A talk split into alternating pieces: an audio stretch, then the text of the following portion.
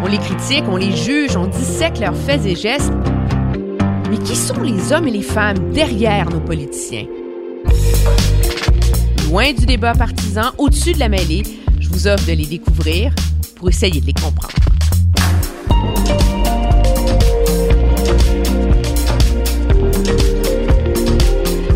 Je vous présente Régis Labaume.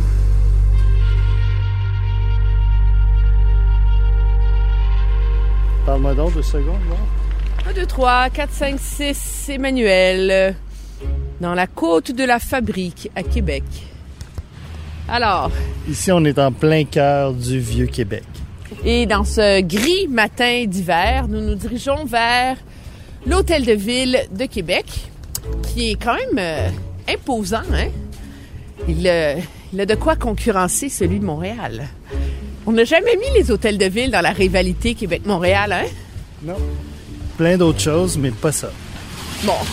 Alors, vous vous en doutez, en route vers l'hôtel de ville, on va rencontrer un politicien qui a marqué son époque, qui aura marqué son époque parce qu'elle n'est pas finie, le maire de Québec, Régis Labaume.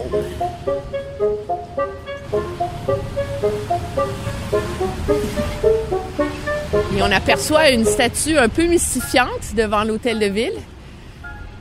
Moi, je trouve que ça ressemble à une potence, mais on demandera au maire ce qu'il en pense. Enfin, Régis Labaume, qui est un personnage absolument fascinant, qui est né à Robertval, je l'ignorais, qui a habité à Sept-Îles quand il était petit, grandi en banlieue de Québec et qui a finalement une carrière à l'image de l'histoire du Québec. Conseiller politique au PQ dans les années 80. Après ça, il a travaillé dans le secteur des mines, de l'amiante, des nouvelles technologies.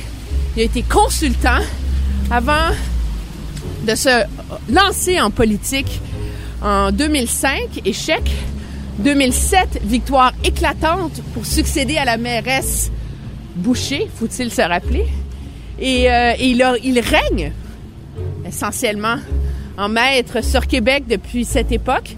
Imaginez, il y a une de ces élections où il y a eu 80% d'appui. C'est presque, c'est presque communiste, tu sais, dans une ville qui est pourtant loin d'être euh, réputée pour son gauchisme. Est-ce que c'est ta première fois dans la mairie de Québec? Non. Non, j'ai déjà interviewé le maire Labaume. Et là là.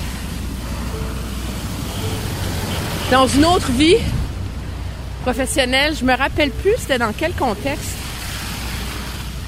Ou est-ce que je suis revenue avec Steven Harper? Mon Dieu, je sais plus. J'en perds des bouts. Steven Harper qui a beaucoup investi pour essayer de séduire Pour essayer d'avoir ben, Québec. C'est la tête de pont du Parti conservateur ici, hein? Hey,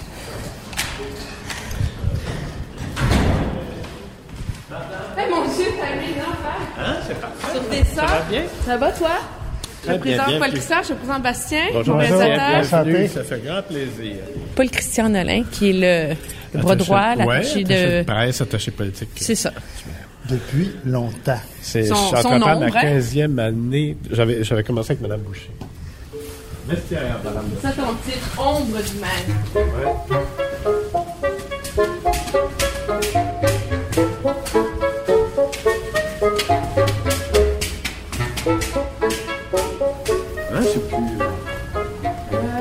certain? Non? À cause de l'écho? Non, à cause de lui mettre ses micros sur une table. Ah, ok. On est mieux dans son bureau? Dans le bureau. Parfait, mais on peut l'attendre. Mais ici. ouais, c'est ça, on va l'attendre ici. Ça devrait pas être euh, long. Il n'y a pas de souci. Oh! Ah. Ça sent bien. Bonjour, comment allez-vous? Merci de nous recevoir, Monsieur Labaume, Bastien Salut. Gagnon La France, mon réalisateur. Ça va Bien. très bien. Ça va? Ça serait peut-être davantage autour de la table de votre bureau. Que je pense Ouais. il faut qu'ils mettent le. Il installe ses micros. ses micros. Monsieur Labaume, bonjour. Bonjour, Merci d'être avec nous. je vous en prie. Vous avez été, euh, vous êtes un phénomène politique dans la ville de Québec. Vous avez été élu, je disais en blague, en intro, presque avec des majorités communistes à une certaine Oui, époque. c'était stalinien, comme on dit. Oui, aligné, exactement. Euh, vous connaissez votre ville mieux que tout. Alors maintenant, pour les gens qui nous écoutent, Expliquez-nous le mystère Québec. Oh, écoutez, on se crée des mystères Québec. Euh, pourquoi on, parle de mystère Québec alors qu'à un moment donné, on a élu euh, des démocrates mur à mur? Alors, il n'y a pas de mystère là. Euh, on est rendu avec deux élus Québec solidaire, donc il n'y a pas de mystère là. Aux dernières élections fédérales, on a élu des, des, des, gens du Bloc québécois, des libéraux, puis des conservateurs. Donc, il n'y en a plus de mystère? La, ville a changé? Ben, c'est parce que moi, je vous dirais que, en fait, c'est le reste du Québec qui est différent. Hein? En ce sens que de la rue Saint-Laurent aller jusqu'à Ottawa, c'est rouge euh, sociologiquement de père en fils et de, de mère en fille. Alors, vous autres à Montréal, ben, les gens de Montréal, c'est bleu d'un côté, rouge de l'autre, et ça a changé un peu dernièrement, mais ça a été comme ça comme pendant un quart de siècle. Nous autres, à Québec, on se donne le choix. On dit, courtisez-nous, on on va vous dire si on trouve que ça a du bon sens. Alors, il y a moins de dogmatisme politique, malgré ce que tout le monde en pense à Québec qu'ailleurs. Alors, on se dit plus conservateur, pas vraiment. Là. Il y a des conservateurs qui ont été battus dans les élections ici. Alors, les gens de Québec, qui se laissent courtiser. Euh, la rive sud est pas mal bleue, euh, ça, il n'y a pas de doute.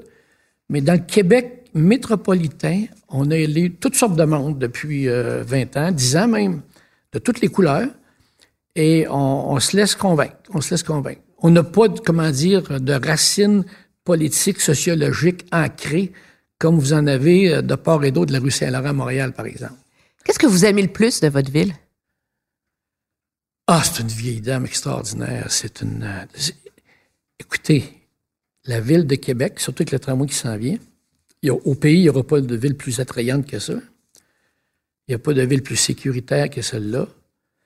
Euh, la beauté se compare facilement avec, je vous dirais, Vancouver et Victoria. Moi, j'habitais à Vancouver. Euh, on est une ville francophone en passant. L'air de rien, on est la, dernière bastion francophone en Amérique. On vit en français ici, complètement. Euh, et comme qualité de vie, c'est incomparable. Écoutez, on a eu cinq meurtres l'année, passée, puis on est bien énervé. Remarque qu'il y avait des meurtres passionnels là-dedans, en majorité. Alors ça, c'était un autre genre de meurtre, mais ici, c'est une ville extrêmement sécuritaire. Et la sécurité, c'est devenu un diamant pour l'avenir. Tenter de trouver une ville ou une agglomération de 800 000 personnes comme euh, la RMR de Québec, aussi sécuritaire en Occident et même dans le monde, j'attends les réponses. Est-ce qu'il y a quelque chose que vous enviez à Montréal? Ben, on veut envier leur club de hockey, mais c'est moins sûr cette année, là, mais. Excuse, euh, Jeff Monson. non, non, Écoutez, il y a, y a euh, l'aspect très urbain de Montréal. Moi, j'aime l'urbanité. Alors, euh, mais Québec, on, a des coins maintenant qui sont très urbains. Hein? Et de plus en plus, ça se passe dans la basse ville. Ça se passe dans Sérac, où moi-même maintenant j'habite. Ça se passe dans Saint-Sauveur, ça se passe dans, dans Limoilou. Alors, on, est, on a une belle urbanité qui est moins dense que Montréal, mais on a une urbanité qui, qui ressemble à notre genre de ville. Une espèce d'urbanité tranquille où il nous manque rien et où on n'a pas les désagréments des métropoles. Alors, euh, on est, je dis toujours, on est un genre de ville, mais c'est sûr que c'est pas aussi urbain qu'à Montréal. Alors, si tu veux vivre euh, de façon très urbaine, euh, c'est Montréal. Une urbanité correcte, c'est Québec. On parle beaucoup au, Québec, que ce soit dans les débats, sur la laïcité, sur la langue, sur tous les enjeux identitaires, mais c'est comme ça au Québec, mais c'est comme ça partout ailleurs au Canada, qu'il y a un gouffre qui se creuse entre les villes et les régions. Est-ce que c'est quelque chose qui vous inquiète, vous, pour le Québec dans son ensemble? Oui, ben, je suis inquiet parce que le gouffre, il, s'élargit, le gap. Vous le voyez, vous s'élargir? Ah, on sent, ben oui, entre Montréal et le reste du Québec. Il n'y a aucun doute. Ça, c'est certain. oui, je suis inquiet parce que il va falloir qu'on résout ça un peu. Ce n'est pas un problème. C'est juste que, regardez le résultat des dernières élections, il n'y a rien de plus éclatant en termes de, de comment dire, de, définition sociologique de ce qu'est le Québec actuellement. Vous avez l'île de Montréal euh, qui a voté pour deux partis, un parti de gauche et pour le Parti libéral, et le reste du Québec a voté euh, pour la CAQ. Non, non, il y a un gap extraordinaire et je ne sais pas si... Quel danger ça pose? Hein? Bon, écoutez, il n'y a, pas de, a pas de danger, euh, il y a pas de danger extrême, C'est juste que vous aurez deux mondes. On- est en train de, de- de- de créer deux mondes différents. Et ça, c'est jamais souhaitable dans une, dans une, dans une société. Et moi, je dis toujours, à Montréal, faites attention. Conservez le français. Le danger, il est là, sur le Mais on est devenu gêné de protéger le français. C'est comme si on, avait peur d'être accusé d'être raciste, d'être Ben, fermé, effectivement, vous avez raison. Montréal, les gens, euh, les, les dirigeants, au total, tout parti confondu, euh, à tout niveau confondu, ça semble être off de, de protéger le français. Grande erreur. Très, très grave erreur. Très grave erreur. Alors, nous, à Québec, au contraire, moi, je, à Québec, ici, c'est français de mur à mur. plus facile de protéger le français à Québec qu'à Montréal. Ouais, mais on en parle. Les politiciens ne parlent plus de la langue française, de la culture française. C'est off. Ça marche pas, ça. C'est pas correct. C'est dangereux. Euh, c'est c'est anormal. Quand ta culture première, quand tu, tu, tu, la culture française, la langue française est devenue quasiment un épiphénomène, ça marche pas, là. Et c'est là que le, fossé s'élargit entre Montréal et le reste du Québec. Alors, euh, et ça, le problème fondamental, c'est qu'on n'a pas suffisamment protégé la langue française à Montréal. Je suis convaincu. Moi, c'est clair pour moi. J'ai la chance, moi, d'être un spectateur qui, euh, qui aime Montréal, qui aime beaucoup Montréal, mais qui vient de l'Est du Québec, où je suis entre les deux. Et donc, mon observation, c'est ça. Et c'est pas une bonne idée, ce qui se passe. Honnêtement, c'est, c'est pas une bonne idée. Tu peux pas nier le fondement de la culture française ici. Et ça n'a rien à voir avec l'immigration, pas du tout. Parce qu'on fait souvent le lien entre les deux. Non, mais c'est à nous autres à être exigeants envers les immigrants quant aux Français. C'est à nous autres à être exigeants. Ces gens-là, ils vont l'apprendre, le français. C'est nous qui collons la chotte, là. Alors, c'est pas des... euh, on fait rien de mal à ces gens-là. On va pas les, maltraiter. On leur dit, vous apprenez le français. C'est tout. C'est comme ça que ça se passe chez nous. Mais on n'a pas été rigoureux là-dessus. On n'a pas été rigoureux là-dessus des dernières années. Puis on peut pas leur demander, ils sont pas responsables de ça. C'est nous qui sommes responsables de ça. Ce sont les dirigeants au Québec qui sont responsables de ça. Puis ça, ça élargit le gap, passez-moi l'expression, entre Montréal et le reste du Québec. Et il n'y a rien de bon là-dedans.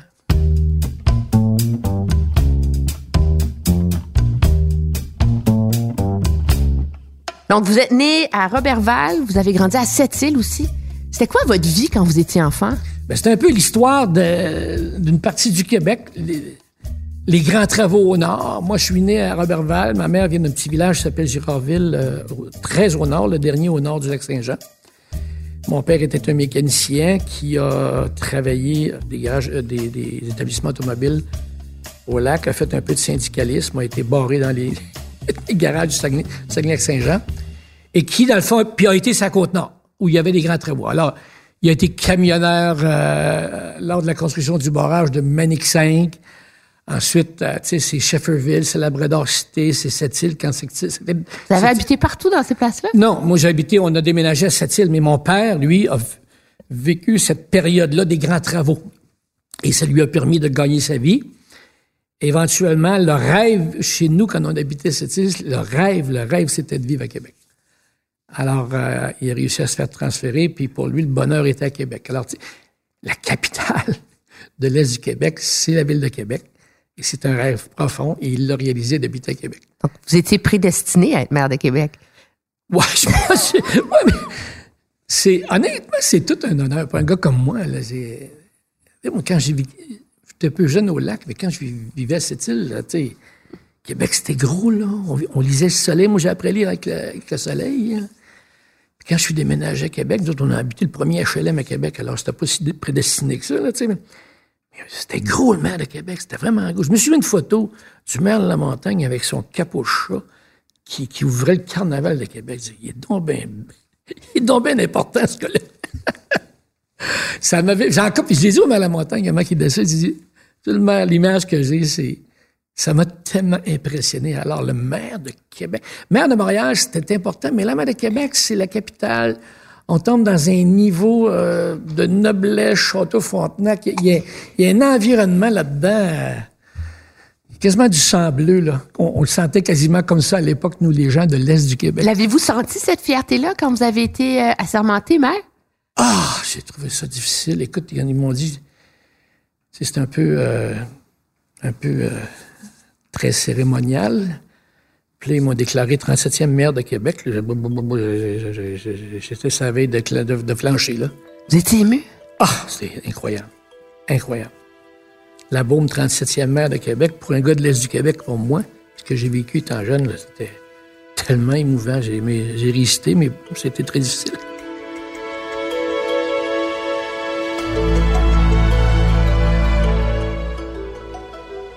Vous avez l'air en forme. Ça va mieux, votre santé?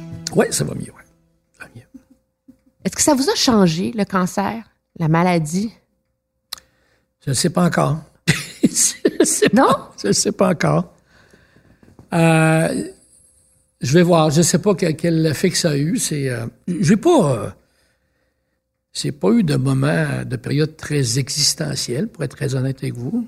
Moi, je gère ces affaires-là. Non. On a un problème, on gère. Alors, j'ai géré le cancer. Mais comme je suis toujours en retard dans mes sentiments, ça va peut-être, euh, peut-être dans six mois, je m'en apercevrai. Non, écoute, sais pas. Écoute, il y a pire que ça, première chose. Là. Faut Pas, pas vérifier que ça. Là. Il, y a, il beaucoup pire que ça. Mais euh, ce qui m'a étonné, c'est la fatigue. C'est vraiment ça. c'est- J'en reviens pas encore. Je pensais pas que ça, se pouvait, là, d'être fatigué, puis de, de- se traîner, puis de... C'est, c'est long. Puis, euh, à un moment donné, euh, l'anesthésie, hein, c'est... J'ai eu un mois, un mois et demi, ça venait plus vite. ça venait plus vite, là. Puis je m'inquiétais un peu. Voyons, qu'est-ce qui se passe? Mon cerveau a-t-il ramolli? J'étais inquiet maintenant. Mais ça s'est mis revenir. C'était normal, mais je pensais pas que j'étais nécessairement normal. Alors, je suis platement normal. Alors, c'est tout l'effet de la faiblesse qui m'a qui m'a étonné, là. Est-ce qu'il y a des choses qui comptent plus pour vous maintenant? Des choses qui comptent plus pour moi maintenant, je suis pas encore rendu là. Je suis pas encore Non? rendu là. Non. Mais c'est sûr que c'est tout un avertissement quand même. Tu sais, le milieu politique, on dira ce qu'on voudra, c'est toxique, là. Hein?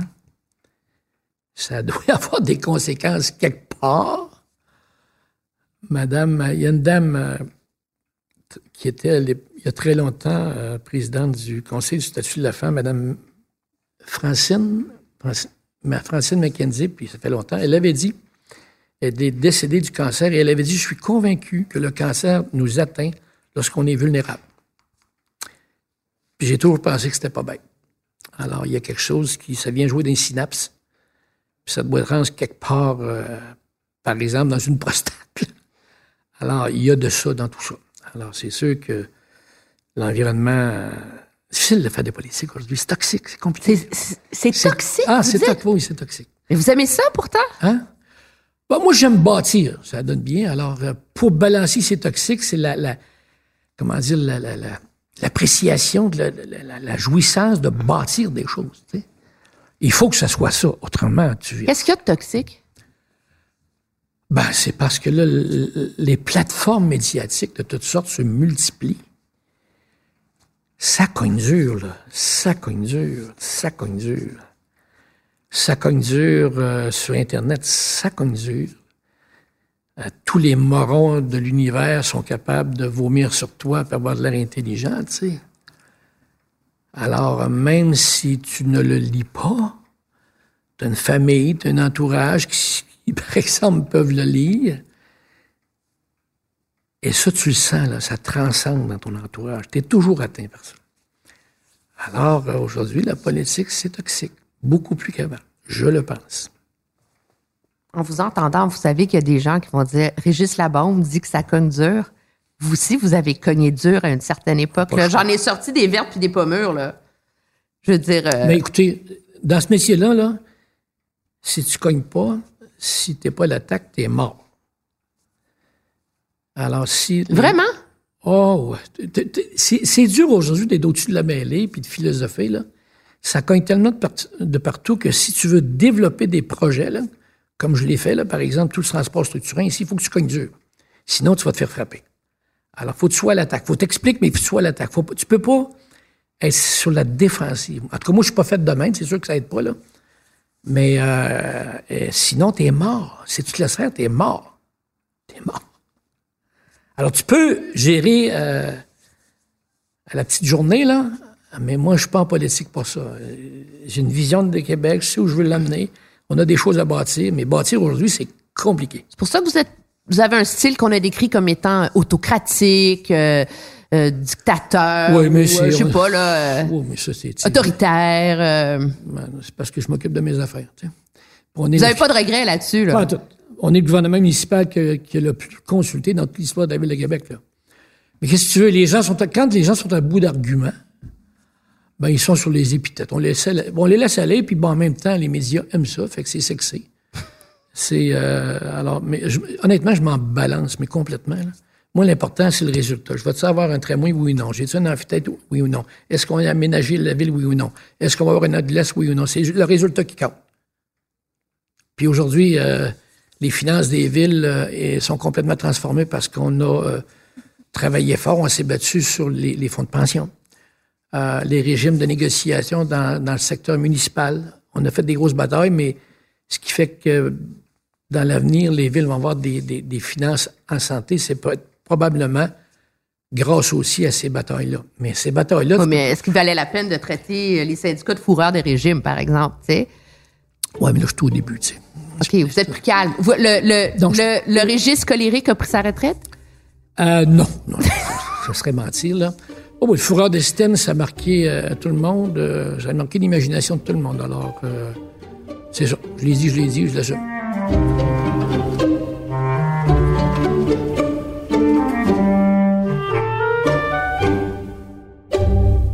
Derrière les plus grands athlètes se cache une réalité qu'on n'imagine pas vraiment, la pauvreté. Le journal a été à la rencontre de plusieurs sportifs québécois de haut niveau qui nous racontent leurs défis pour boucler leur fin de mois tout en essayant d'aller au bout de leurs rêves. Certains doivent travailler dans un bar ou encore dans un restaurant comme cuisinier, alors que d'autres doivent se nourrir au dépanneur. Nos héros du sport sont loin d'avoir une vie facile. Aussi, ne manquez pas la deuxième édition de notre cahier sur les secrets archéologiques méconnus du Québec, à lire samedi dans le Journal de Montréal et le Journal de Québec, aussi offert dans l'application.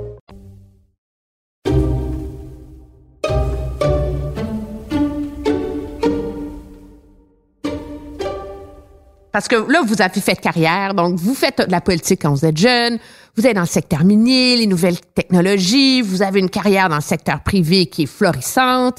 Puis pourquoi finalement vous dites, Ah, je me relance en politique?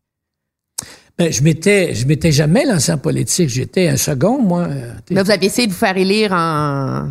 ouais, j'étais battu. Oui, c'est ça. J'étais battu. J'étais battu. D'ailleurs, je le méritais, là, parce que j'ai pris ça de haut un peu, là. Ah, mais. euh, Au ça- provincial, au vous avez provincial, été- oui, oui. oui, j'ai été battu. Puis je le méritais, honnêtement. C'est en quelle année, ça? C'est à l'époque de M. Bouchard. OK. Alors, on voulait que je me présente. Je me suis présenté, puis j'étais gêné d'aller cogner aux portes. Alors, ça a donné ce que ça a donné. Je méritais d'être battu. Ça m'a donné une bonne leçon, d'ailleurs, d'humilité. Ah, mais maire de Québec, c'est pas pareil. là. La ville de Québec, la mairie de Québec, euh, c'est quand même... C'était-tu un rêve? Caché? Ou... Quelque part, oui. Alors, ouais, absolument quelque part. Quand, quand j'y ai pensé par après, oui, c'est évident.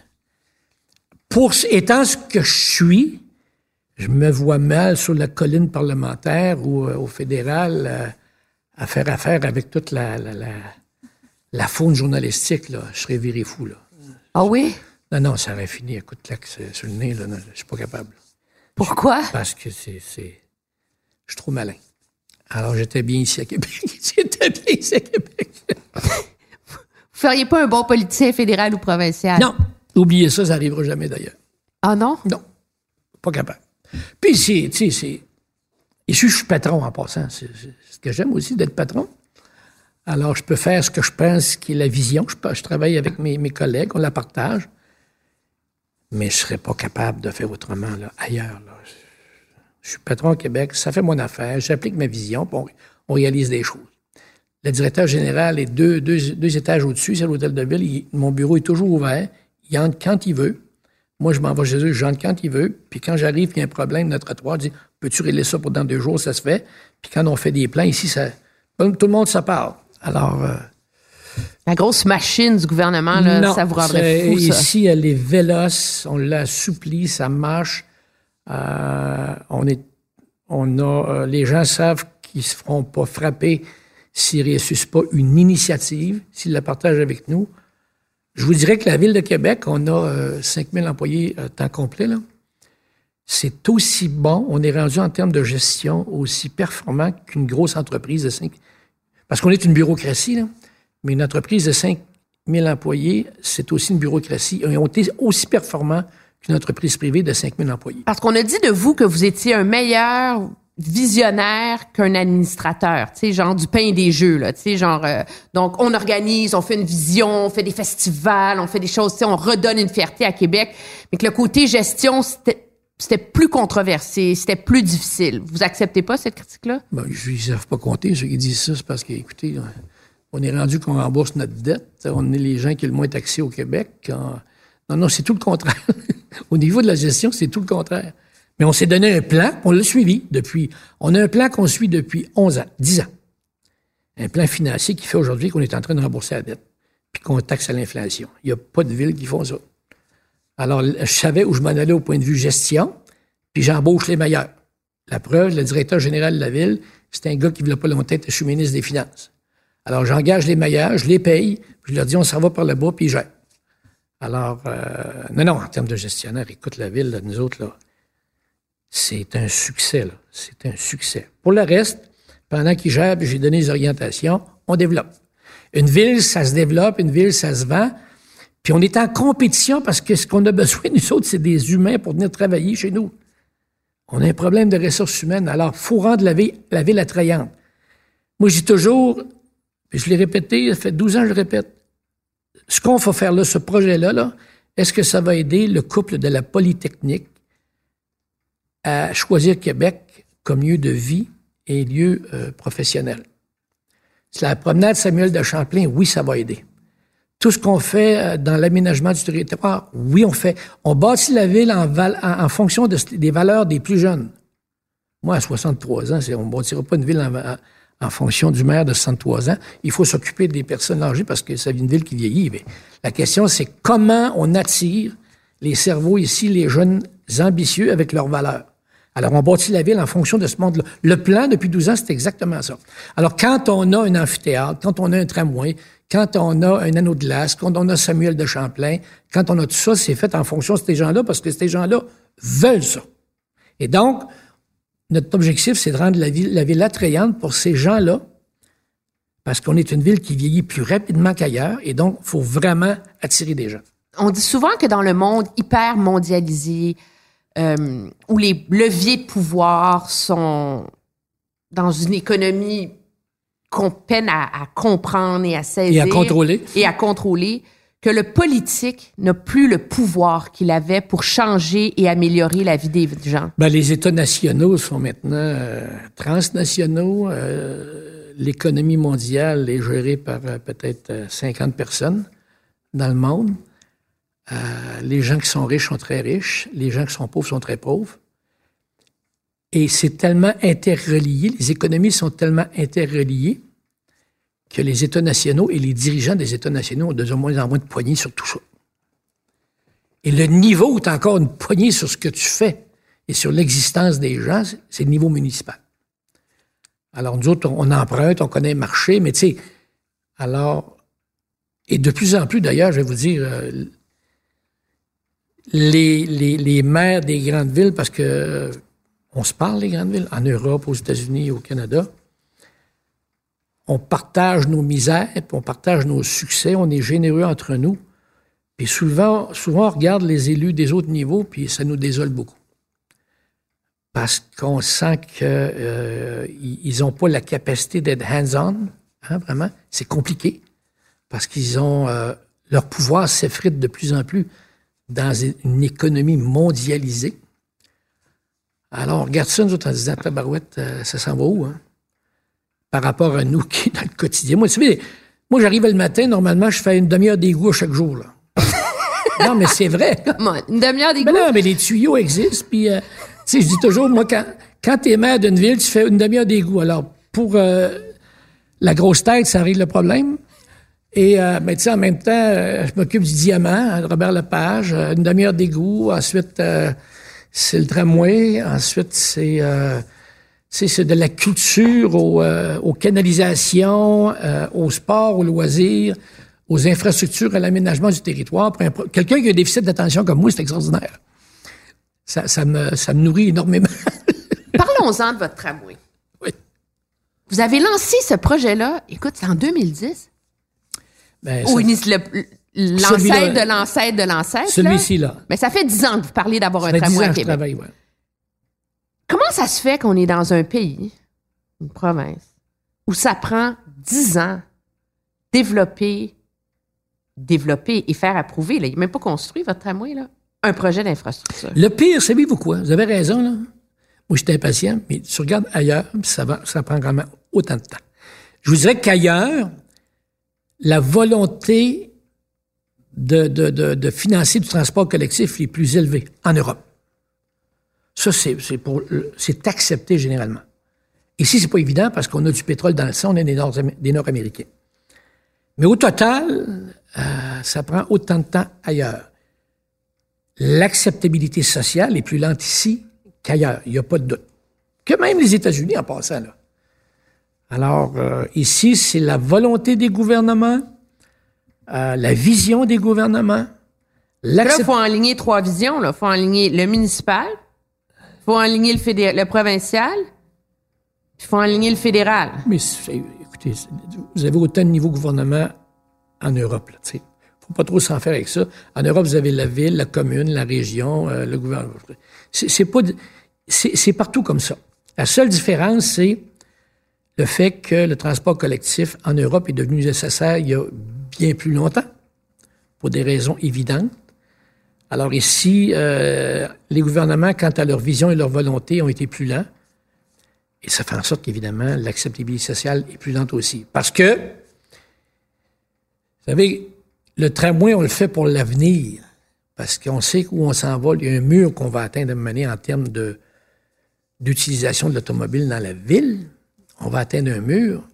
On le fait pas nécessairement pour aujourd'hui, on le fait pour demain. Alors, quand tu fais des choses pour le lendemain, c'est plus compliqué. À Montréal, vous le faites parce que vous en avez besoin aujourd'hui. À Montréal, vous avez, des besoins qui sont immédiats. Québec, c'est plus pour demain. Alors, c'est plus compliqué un peu parce qu'on sait, nous, notre vision, on sait où on s'en va, on sait qu'on va frapper un mur. Alors, on tente de, voir deux, trois coups d'avance. À Montréal, le problème est actuel. À Québec, le problème, évidemment, a pas. Il n'y a aucune comparaison en termes d'acuité. hein.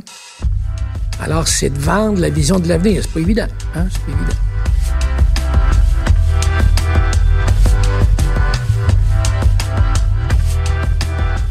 Qu'est-ce que vous répondez aux gens? Puis ça, moi, je l'ai entendu souvent, là, qui disent ça n'a pas de bon sens, payer 3 milliards, 3 milliards pour un tramway dans une ville la taille de Québec, quand construire un TGV entre Québec et Montréal, ça en coûterait 5. Ça ne coûterait pas 5 milliards en TGV entre Québec et Montréal. Ils ne savent pas compter. OK, mais.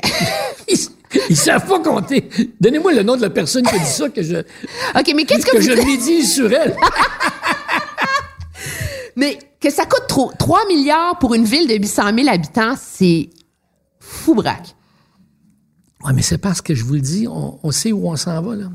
Nous, on sait où on s'en va, puis on sait qu'on va frapper un mur. Alors, Montréal a besoin de des milliards d'investissements en transport collectif. Si Montréal l'a pas, il y a des raisons, mais c'est pas parce que Montréal est dans le trouble qu'il faudrait qu'on soit tous pareils avant de travailler pour l'avenir. Je vous le dis comme je le pense. Montréal, ça n'a aucun sens actuellement. Valérie a raison. La, priorité de Valérie, c'est le transport collectif, et elle a raison. Alors, vous avez besoin à Montréal de REM, de tramway, de, nouvelles lignes de métro. Vous avez tout besoin. C'est un, désastre. Et Valérie a totalement raison. On n'est pas obligé de se rendre là, nous autres, avant de bouger. Alors, quand on compare Québec à Montréal, Montréal a, a- a beaucoup de trafic. Ben, c'est son problème. On n'attendra pas ça, nous autres. Comprenez-vous?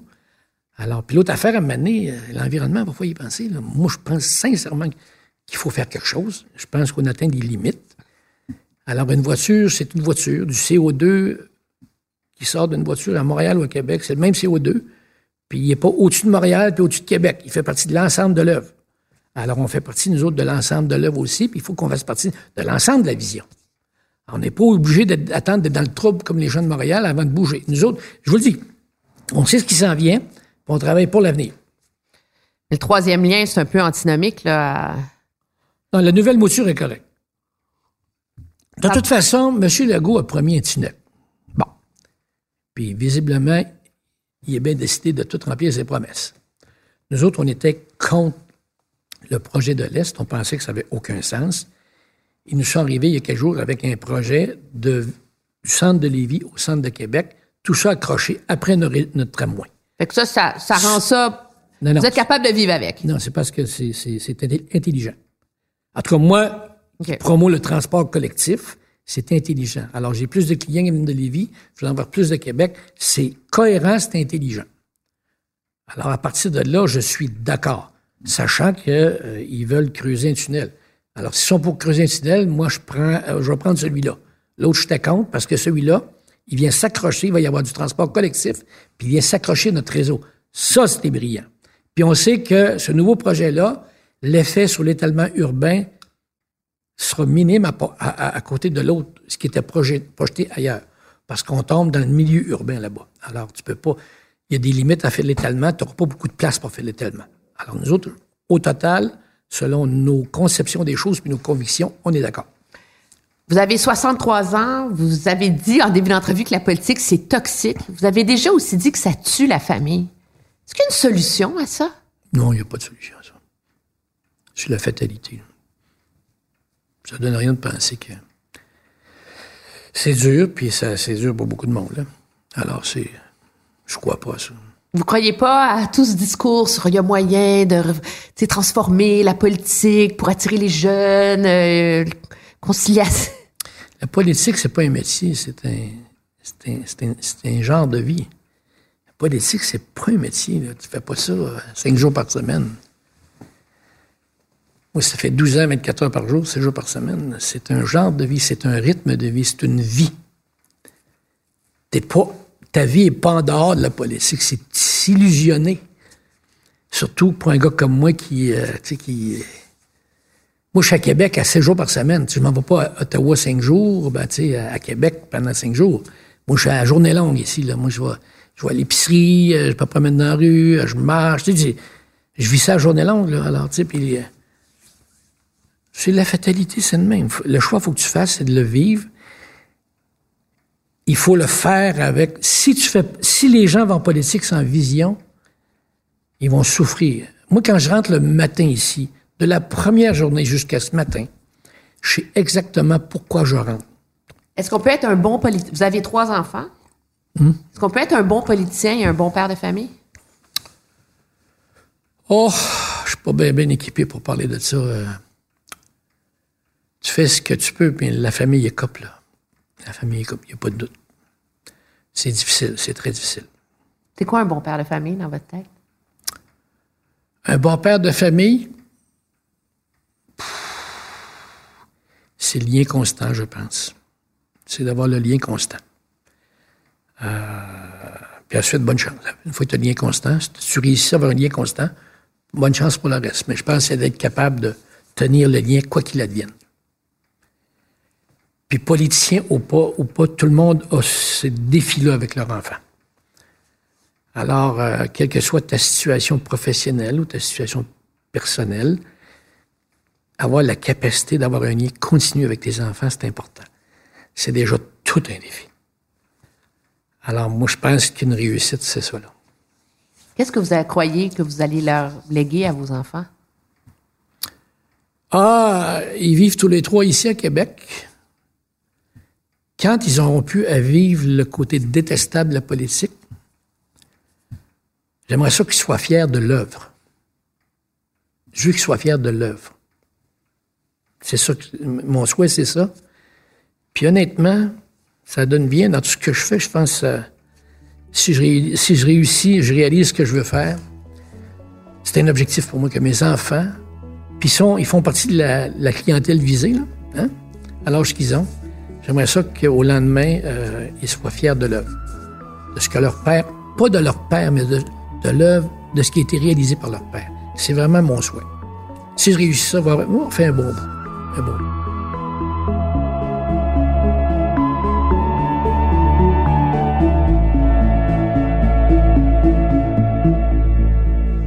là, j'ai quelques mots. Je veux, je veux pas vous poser de questions. Je veux juste que vous me disiez ce qui vous vient à l'esprit, OK?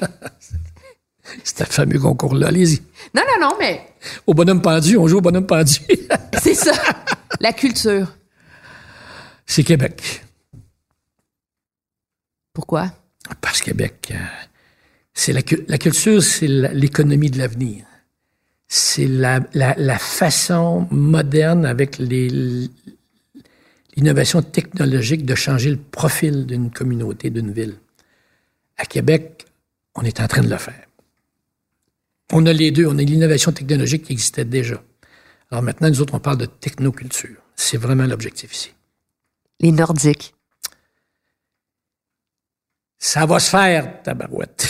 Come ça va se vous y faire. croyez pas encore? Ben oui, j'y crois encore. Vraiment? Ben oui. Ben oui, j'y crois. Ça va se faire. Qu'est-ce qui va arriver? Vous êtes là? Parce qu'il n'y a plus grand monde qui y croit, là, on s'entend. C'est bon, on va en surprendre plusieurs, mais ça va arriver. Ça va arriver. C'est pas euh, vous n'êtes pas comme un Don Quichotte euh, qui court après les. Non. Non, il y a des raisons, ça ne donne rien que de vous les expliquer. Il y a des raisons d'affaires et des raisons économiques. Mais vous y croyez encore? Ah oui, absolument. Je sais qu'il y a des sceptiques qui m'entendent ça. Alors, allô les sceptiques, je vous comprends, mais ça va arriver. OK. Clotaire Rapaille. On l'a moffé. On l'a moffé d'aplomb. Mais quel menteur! Un incroyable menteur. Parce que quand même, il est étudié dans les, dans les, dans les départements de communication, dans les universités québécoises. faut le faire. À le roi de l'illusion. hein. Il est quelque chose, là. Vous en riez maintenant, mais sur le coup, elle était pas drôle. Jusqu'à temps que quelqu'un euh, découvre qui était, euh, qui était ce qu'il était, là. Tout le monde dit Waouh! Clotaire Rapaille s'en vient à Québec. Tout le monde a oublié ça, là. Hein? Tout le monde dit Ah, les communicateurs disent Oh, Clotaire Rapaille s'en vient à Québec. C'est formidable. Alors, tout le monde s'est fait avoir, pas juste nous autres. Faites le tour des départements de communication de toutes les universités québécoises. Mais ça a faili miner votre crédibilité comme maire tôt dans un mandat, là, Ah oui, c'est sûr, j'en ai mangé de maudite. Mais euh, les gens, je pense que les gens, tu sais, ont, pris ça comme une erreur de débutant. Puis à, à la fin, le monde en riait, là, à part mes adversaires politiques qui rôdent encore là-dessus.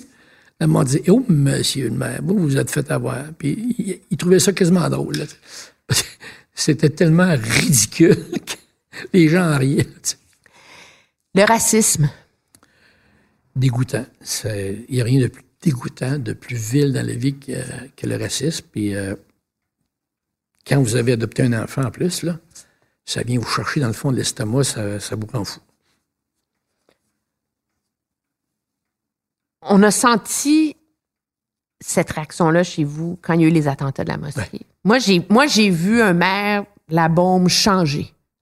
Ça vous a changé Ah, comme ça m'a fait mal. Ça, moi, euh, Non, c'est venu. euh,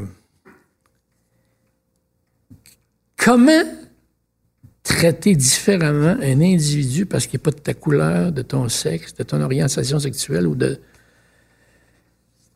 tes croyances religieuses, c'est tellement absurde. Absurde. C'est là que ça rentre pas. Je le comprends sociologiquement, ce qui fait que des gens pourquoi des gens réagissent comme ça, mais pour moi, c'est absurde. C'est au niveau théorique. Dans l'absolu, ça ne fait aucun sens. Et humainement, c'est, c'est cruel. Tu n'as pas le droit de traiter les gens différents pour ces raisons-là. Ça ne se peut pas, tout simplement. Tout simplement. Pourtant, on vient de célébrer le troisième anniversaire. Finalement, ça a été marqué par des messages haineux sur la page Facebook du premier ministre. Puis là, le réflexe, c'est toujours de dire, c'est des cas isolés. Au Québec, on n'est pas raciste. Oh, mais en même temps, On n'a il y a- pas peur il y a- il y a des d'avoir une morons- Il y a des discussion. morons qui, à jour des langues, sont devant leurs ordinateurs en bobette dans le sous-sol de leurs parents, puis qui ont 32 ans. là. Il, y en a, il y en a encore de ça, tu sais. Puis qui fait qu'ils existent parce que maintenant, il y a Internet. Oui, il y a des caves dans la vie. Ça existe. Il y a des morons, puis il y a des caves. Euh, C'est juste que maintenant, il y a une tribune, puis même euh, tous les médias respect- respectés hein, euh, les font passer sur leur fil. Hein? Comment ça se fait que Radio-Canada laisse passer ça sur ses fils, euh, une télévision d'État ou un- une organisation d'État comme ça laisse passer sur son fil les messages de ces morons-là? faut que tout le monde se pose la question. C'est bien beau de dire qu'ils sont morons, mais il y en a d'autres qui sont accueillis en tabarouette pour les morons, là. Et des, organisations respectables. Alors, il faut se questionner. Puis vous croyez pas, vous, que l'environnement euh, radiophonique, médiatique contribue à une forme de xénophobie, de, de rejet de l'autre? On en Vous on voulez dire à Québec? Oui? Ben, à Québec, première Radio-Canada est le premier. Puis euh, le deuxième, c'est pas un des deux, des deux radios euh, qui se disent parler. Là. Alors, euh, dans le Québec central, c'est deux autres, deux autres postes de radio qui sont les premiers. Alors, ça a bien changé. Maintenant que leur antenne, leur antenne se rend jusqu'à Saint-Georges-de-Beauce et la Trois-Rivières, moi, j'ai plus rien. Moi, je suis de Québec. Mais euh, il n'y a pas de barrière géographique pour les morons. Hein. Ils viennent de partout. Comment on fait pour lutter contre ça? C'est très complexe, moi. Le, le dirigeant de Facebook euh, veut pas bloquer des messages haineux ou des publicités haineuses. Ça part mal. Il faut légiférer. C'est juste que les politiciens ont peur de ces organisations-là, ont peur du GAFA euh, pour leur réélection. Alors, c'est pas drôle, là. On tombe dans la pleutrerie. Ça existe ce mot-là? Chez les pleutres. Dans l'univers des pleutres. Dernier mot, le populisme. Faisons attention à ça, là. Parce que le populisme, il y, a, il y a un côté vil au populisme, puis un- l'autre côté, c'est on a tout le droit d'être aimé par le monde? Faut- faut- ça, c'est rendu. euh, Vous, vous considérez-vous un peu populiste? Oui, je suis un peu populiste, évidemment, mais, euh, mais c'est juste que le, côté péjoratif du terme est galvaudé à un moment donné par des gens qui ont pu. Ça, ça fait partie des épithètes des gens qui ont plus d'arguments. Tu sais, euh, il est euh, d'extrême droite, euh, il est populiste, comme il est d'extrême gauche. On est rendu qu'on dit que tout le monde est de gauche, on relaxe. Là. Tant que ça, je suis de gauche. Moi, j'étais social-démocrate. tu sais. Alors, populiste, gauche, droite, extrême droite, droite, extrême gauche. Arrêtons de virer au fou. Ah, Commençons par avoir des arguments, cessons d'utiliser ces épithètes-là. Ça, c'est un manque d'arguments, c'est un manque de... Comme disait ma mère, c'est un manque de génie. Monsieur Labombe, allez-vous solliciter un cinquième mandat? On va voir, on verra, comme dit le premier ministre. Ça dépend de quoi? On va voir comment les choses vont aller. Moi, j'ai des choses à livrer. Si vous les livrez, Je ne sais pas, on va voir. On va voir comment je vais filer. merci beaucoup. Merci.